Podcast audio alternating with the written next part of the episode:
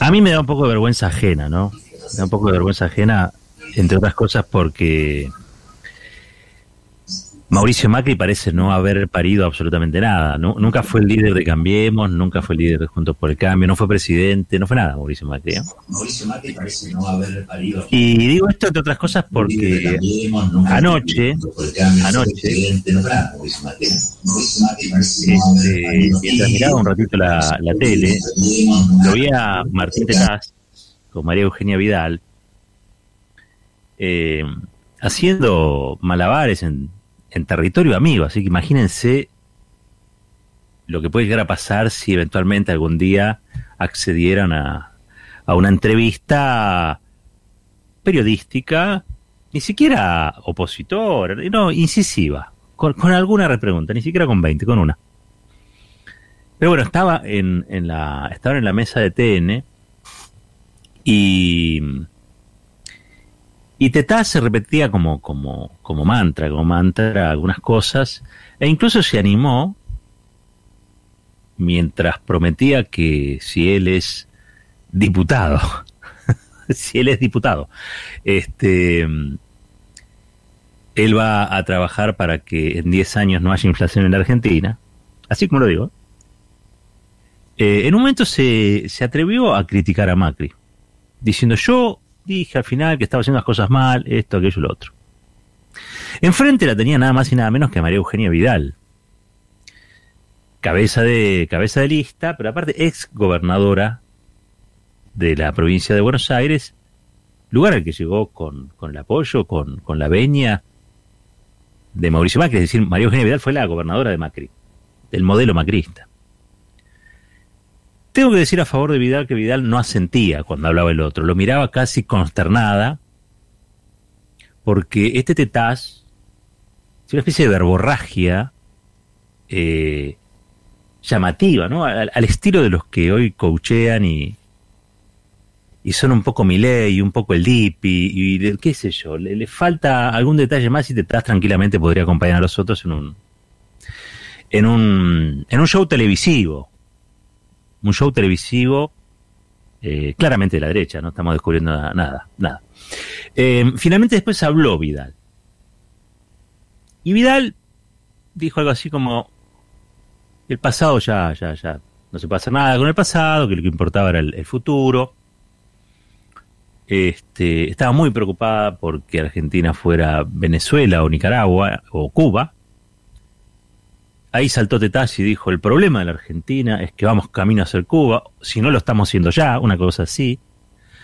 Una escena delirante, realmente una escena delirante, digamos, donde los discursos delirantes se desplegaban sin ningún tipo de limitación, sin ningún tipo de limitación. Em, una mesa, les decía, amigable, ¿no? Pero también me sorprendió que María Eugenia Vidal recién en algún momento mencionar a Macri cuando uno de los que estaba allí casi de modo desprevenido le dijo, ¿y qué va a hacer Mauricio Macri en la campaña? Los ojitos de Vidal. Los ojitos de Vidal. Bueno, rápida de reflejos, este, reacciona y dice, bueno, Mauricio no está en el país, no sabemos si va a estar en el país. Porque el gobierno de, Alberto Fernández este, no lo deja volver, está varado en Suiza. El expresidente Macri está varado en Suiza. Y ahí dije, esta es la mancha venenosa. Esta es la mancha venenosa. Nadie quiere saber nada con ese pasado horrible. Todos se postulan como si tuviesen algún grado de oferta superadora de lo que fue o sigue siendo, yo estoy convencido que sigue siendo, ¿no? Su líder. Estoy convencido también que el 41% de los votos que recibieron en 2019 fueron votos a Macri, no fueron ni votos a Vidal, ni votos a, a nada, fueron votos a Macri. Porque Macri encarna ese odio antiperonista, antikirchnerista, es como... Y aparte creo que es un modelo aspiracional de ciertos sectores, este, que les da lo mismo si las Malvinas son argentinas, si son inglesas, si, si en Miami te vacunan, no te vacunan, les da igual, les da igual. La verdad que tienen una, una noción, y valga el término, muy ajustadita de, patria, ¿no? Digo, muy, muy, casi diría de, cotillón, una visión de cotillón de lo que es la patria. Este, por eso Macri a veces que habló dijo las cosas que dijo, y aún a pesar de todo lo que hizo en su gobierno recibió el 41% de los votos. No lo subestimen nunca ese señor. Si no fuera él, de todos modos, si no fuera Mauricio Macri, el Macri del que estoy hablando, lo voy a volver a decir, si no fuera él, esta mancha venenosa que juegan con él los que le deben todo a él, esta mancha venenosa que juegan con Macri los que le deben todo a Macri, me daría hasta cierta compasión, pero bueno, rápidamente me acuerdo que es Macri, el Macri, el Macri del que todos hablamos, el Macri que todos padecimos, el Macri que hoy enfrenta cargos en la justicia por diversos temas, particularmente, y esto, ahora les voy a leer algo que me, me sorprendió, la causa judicial en Bolivia avanza, en la Argentina se le investiga a Macri una vez más por contrabando, en este caso contrabando agravado, ya no son autopartes de auto. Macri, siendo presidente, ordenó de modo ilícito la provisión de fuerzas golpistas en un país vecino como, como Bolivia, país hermano como Bolivia. Y avanza la causa judicial boliviana. Y probablemente en los tribunales bolivianos Macri tenga que dar alguna explicación. Porque allí lo que se está investigando es una sedición cuáles fueron las fuerzas golpistas que llevaron a Áñez, con el apoyo de los Estados Unidos de América, con el apoyo del Departamento de Estado, a ser la presidenta fascista que interrumpió el mandato de que junto con los militares ¿no? bolivianos. Y allí, en ese contexto, Macri operó abiertamente, con mucha torpeza, con mucha torpeza, hay que decirlo, o con mucha impunidad. A veces una cosa lleva a la otra, ¿no? La torpeza lleva a actuar de modo impune y, y la impunidad lleva a actuar con torpeza. Bueno, en este caso, Macri va a tener que volver. Pero va a tener que volver en algún momento no por un vuelo común de línea, porque ya está, le abrieron la frontera, no, va a tener que volver si no quiere volver por las suyas. Probablemente lo manden a buscar, como a Pepín Rodríguez Simón. Y bueno, habrá que ver cuáles son las fuerzas internacionales que operan para que eso no, ocurra, es decir, para que no venga al país, para que no tenga que retornar o para que no se siente como sospecho yo puede sucederle en un banquillo de la República Plurinacional y Pluricultural de Bolivia. Pero bueno, me sorprendió porque aun cuando estaban hablando de Macri, Vidal, Vidal, Vidal, planteó algo así como que no volvía por culpa del kirchnerismo. Agotan, agotan, háganse cargo de algo. Háganse cargo, al menos háganse cargo de Macri. Me avergüenzan a mí cuando lo escucho a Ritondo, a, Vidal, a, a, Manes, a, este Tetaz, como recién arribados a las cosas.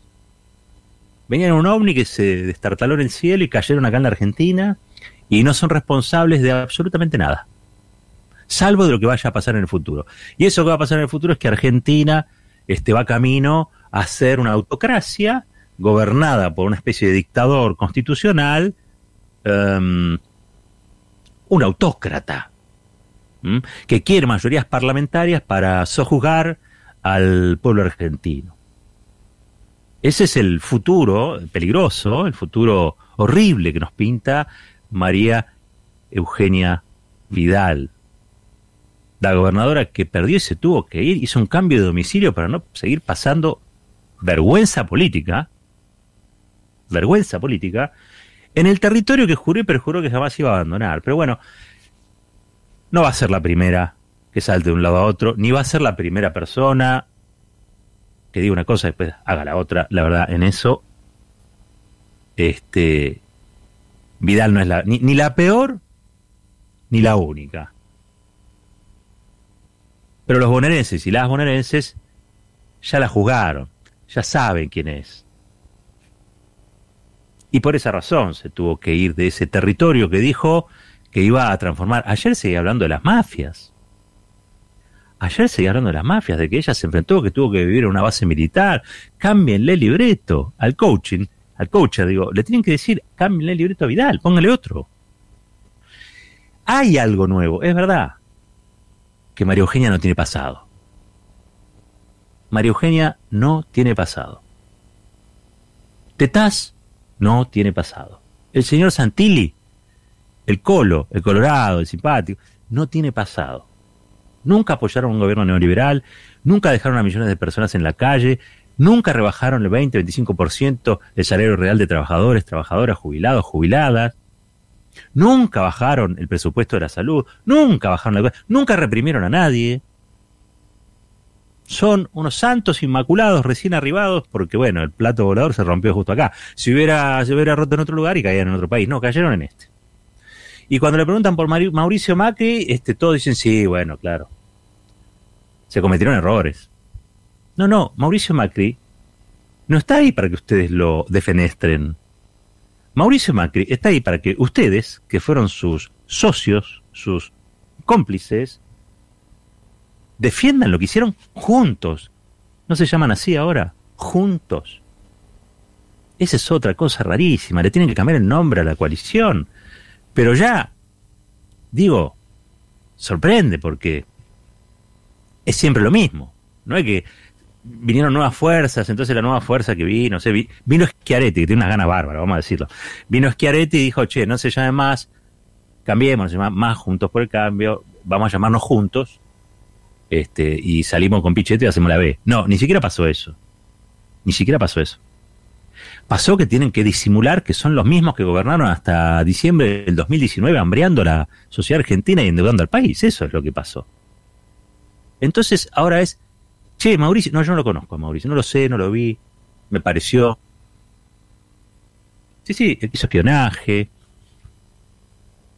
el que armó una mesa judicial. Háganse cargo, ese fue el presidente de ustedes.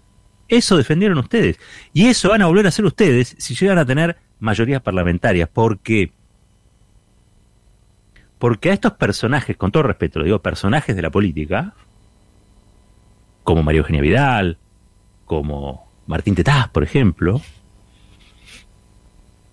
cuando hablan de la autocracia, cuando hablan de Cuba, de Venezuela, de Nicaragua, cuando copian el libreto del Departamento de Estado para, para explicar este, las situaciones al interior de la política argentina, cosa que me revela, porque me avergüenza por ellos, ni, siquiera por, por, por mí, por el país, por ellos me da vergüenza.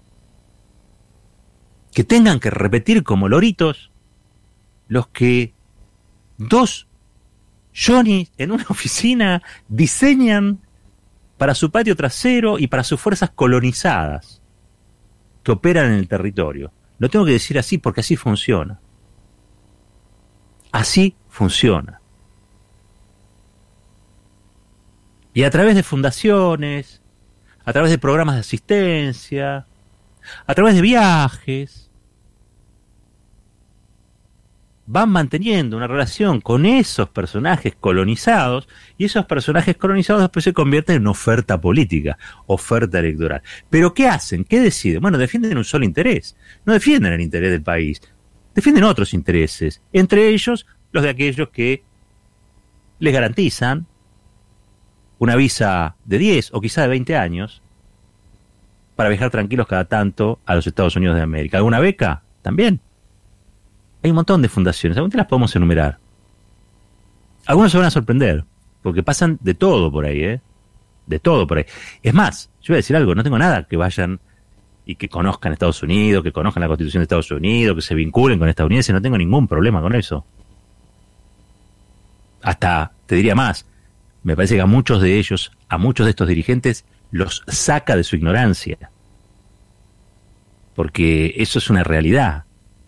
Tener roce, viajar, conocer otras situaciones, los hace crecer y nosotros necesitamos dirigentes que, que, que sean dirigentes claros en estas cuestiones, que tengan experiencia, que sepan qué decisiones tomar.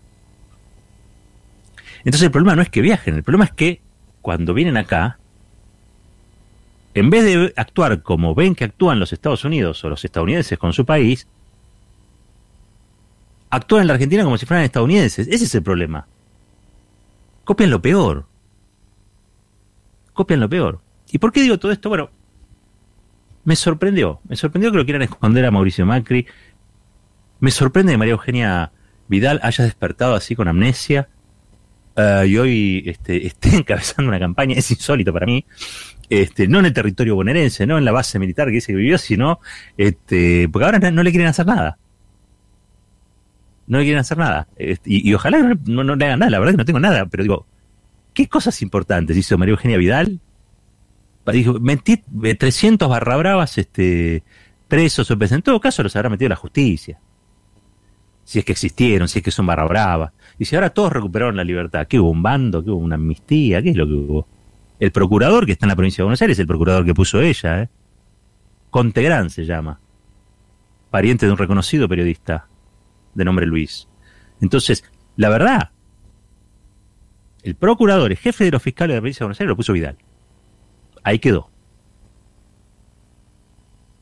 Para los que dicen que este es un gobierno de autócrata, dictatorial, Axel Kicillof tiene un procurador que no es del riñón de, de, del frente de todos. ¿Está bien o está mal? Cada uno puede evaluarlo. Pero que no venga Vidal hablar como si hubiese habido una amnistía en la Argentina donde este Alberto Fernández este, dictó un bando diciendo, bueno, todos los depravados y todos los degenerados salen todos en libertad porque yo lo decido. No, no es así.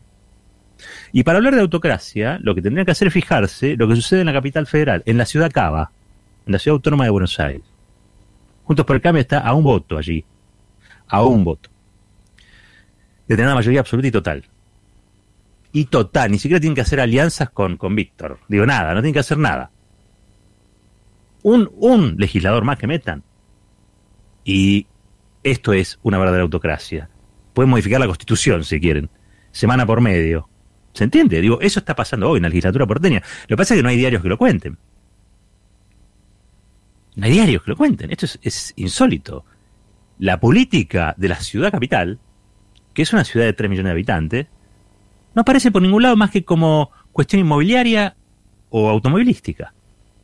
Cuestión inmobiliaria, a todo esto. Los terrenos de la ex ciudad deportiva de Irsa, ahora se los quieren regalar. Bueno, eh, nadie recuerda, no hay notas, digo, porque si en vez de ser Horacio Rodríguez Larreta se llamara Kirchner de apellido, hoy estaremos inundados de titulares donde todos estarían diciendo y contando que el jefe de Relaciones Institucionales durante años de IRSA fue Augusto Rodríguez Larreta, el hermano de Horacio Rodríguez Larreta, que ahora es asesor de Horacio Rodríguez Larreta. Entonces, nadie lo cuenta esto, no hay nadie que salga a decir esto. Es por lo único que me gustaría volver a tener un diario nada. No, no, no lo voy a hacer, no tengo ganas. Es este. Es más lo que se pierde que lo que se gana. Pero a mí me sorprende que María Eugenia Vidal hable de autocracia. Y me sorprende que digan, en nuestro gobierno, lo escuché ayer anoche, en nuestro gobierno hay, este, no solamente hay democracia, hay transparencia. ¿Qué transparencia hay? si el hermano del jefe de gobierno es lobista de la principal empresa inmobiliaria y lo único que hace el gobierno de la Ciudad de Buenos Aires son proyectos inmobiliarios. Aparte que son proyectos inmobiliarios especulativos, no es que están generando, no sé, viviendas nuevas, no sé, cualquier otra cosa. Especulación. Para que vengan los ojeros de renta extraordinaria a comprarse este departamento. Un semipiso, un piso, un departamento en Puerto Madero que va a estar este, eh, la mayoría del tiempo desocupado porque es una inversión. Tenés pesos, pero compras bienes que se cotizan en dólares. Eso es, es una timba. La de es una especie de timba. Que encima tiene adormecidos un montón de porteños y porteñas que consideran que esto es un pequeño autogueto, ¿no? un pequeño country que los mantiene a resguardo del feroz kirchnerismo, que como ustedes saben, eh, quieren que Argentina sea Venezuela, Cuba, Nicaragua, este, y no sé qué otras cosas más. ¿Cómo romper ese sortilegio, no? Bueno, nada, quizá no se pueda romper nunca. Porque todo esto que estoy diciendo, esta gente lo consiguió con los votos. Yo no, no puedo, con la ayuda de los medios, con la ayuda de las grandes corporaciones, todo, lo que quieran, pero lo consiguió con los votos. No le hablo a Rodríguez Larreta, Rodríguez Larreta por más que le hable no me va a escuchar. Digo, en realidad es a los que eventualmente lo votan, lo votaron, lo piensan volver a votar.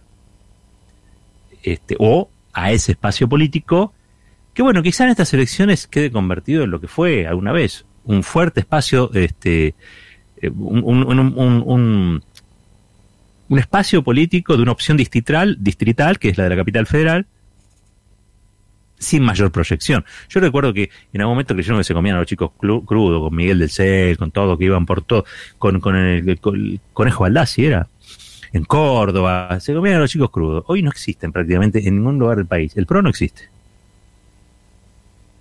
Los radicales que sí, tienen una estructura general. Tienen, tienen, lo que no tienen en voto lo tienen en estructura los radicales. Pues las estructuras son las que dan carguito, las estructuras son las que dan sueldito, las estructuras son las que dan una cuotita de poder. Este, cuando yo digo cuotita de poder, imagínense alguien que tiene un sello. Esas cosas, vos te pones una camperita de gamuza, le gustan a los que muchos de los radicales que se dedican a administrar esas cuestiones. Este, que ahora encontraron un personaje, que es este Manes en provincia de Buenos Aires, fabuloso, que es neuro, neurocirujano, tiene unos problemas bárbaros, le van a empezar a salir, pero porque son obvios los problemas que tiene, este, ha sido denunciado, pero bueno, en fin, a mí hacer el, denuncismo por el denuncismo, que, se encarguen los bonaerenses de averiguar quién es Manes. Un día si quieren lo contamos. Averigüen por un apellido Cohen, una mecenas artística de la Argentina, y cómo le sacaron la fortuna, ¿no? y qué hizo o qué, qué cosas hizo Manes, Facundo Manes, sí, este, para que eso sucediera. Este, pero bueno, esa es la oferta que, esa es la oferta que tiene. Para terminar, nada más, porque yo quería decir eso y estaba sorprendido y quería compartirlo con ustedes, esto de jugar a la mancha venenosa con, con Macri. Los macristas juegan a la mancha venenosa con Macri. Mire, van a seguir siendo macristas ustedes. Horacio Rodríguez Larreta, Colorado Santilli, vos Manes también, todos van a seguir siendo macristas porque no nos vamos a olvidar que son macristas. Y se los vamos a recordar las veces que podamos. Y las veces que podamos, vamos a decir al resto de la sociedad, alerta, peligro, esta gente si vuelve, te deja sin trabajo, te deja sin educación, te deja sin jubilación, te deja sin nada, ¿eh? Te prometen que van a solucionar la inflación y no lo hacen. Te prometen que van a bajar ganancias y no lo hacen. Te prometen que van a desendeudar el país y te lo deuda. Te prometen todo y después no te cumplen. Los escuchás en los programas de televisión y se las saben todas pero salen del programa de televisión, van a la Casa Rosada y miran con la nuca al resto de la sociedad. Nunca más se ocuparon de nada, de nadie más que de sus amigos. Más que de sus amigos. Y ahora están haciendo algo que ya merece un reproche desde el punto de vista moral. Fueron laderos de Macri, siguen siendo laderos de Macri, no lo disimulen, asúmanlo, si van a tener alguna chance en votos, es si se pegan a Macri, porque el dueño de los votos que ustedes van a recibir es Macri, no son ustedes. Ustedes son apenas la anécdota del macrismo. Los Tetá, los Vidal, los Santilli, los Rodríguez son la anécdota del macrismo. El que logró que un apellido que estaba asociado históricamente a la corrupción, al contrabando, a la obra pública y los negocios espurios alrededor de ella. El hijo de Franco, el que logró, haciendo lo que hacen habitualmente los millonarios, que es comprando cosas. Se compró la presidencia de Boca, se compró la, alcaldía porteña y llegó a presidente. Llegó a presidente. Y uno dice, hasta el día de hoy que yo me pregunto, ¿la sociedad no sabía quién era Macri? Sí, la sociedad sabía también. Pero Macri leyó muy bien los ánimos sobre los estados de ánimo de la sociedad y esperó que el sonido ambiente generado por Clarín, por La Nación, por Infobae, por la Embajada, por todos, el sonido ambiente, claro, les dieran chances únicas que difícilmente se puedan repetir. Si el Frente de Todos hace las cosas más o menos bien, difícilmente Macri vuelva a hacer algo importante de relevancia en términos institucionales de gestión. Pero así como sucedía en alguna época con Alzogray, con Álvaro Alzogray, claramente Macri va a ser la referencia de la derecha en la Argentina. La referencia de esa derecha tecnocrática que cree que porque son millonarios se la saben todas, que tienen un modelo de país donde sobran 20 millones de personas, que juegan y timbean, y que les importa un comino lo que pasa al resto de la gente, Macri va a seguir siendo la referencia de eso. ¿Y saben qué? Hay mucho como Macri. No millonarios, pero que piensan como Macri. Que es mucho más triste, ¿no? Porque pensar como Macri y no ser ni siquiera millonario o contrabandista es más difícil. Hay que tener, hay que tener ganas. Pero bueno, a nadie venimos aquí a evangelizar, simplemente a contar lo que nos pasa. Esto es fuerte y al medio.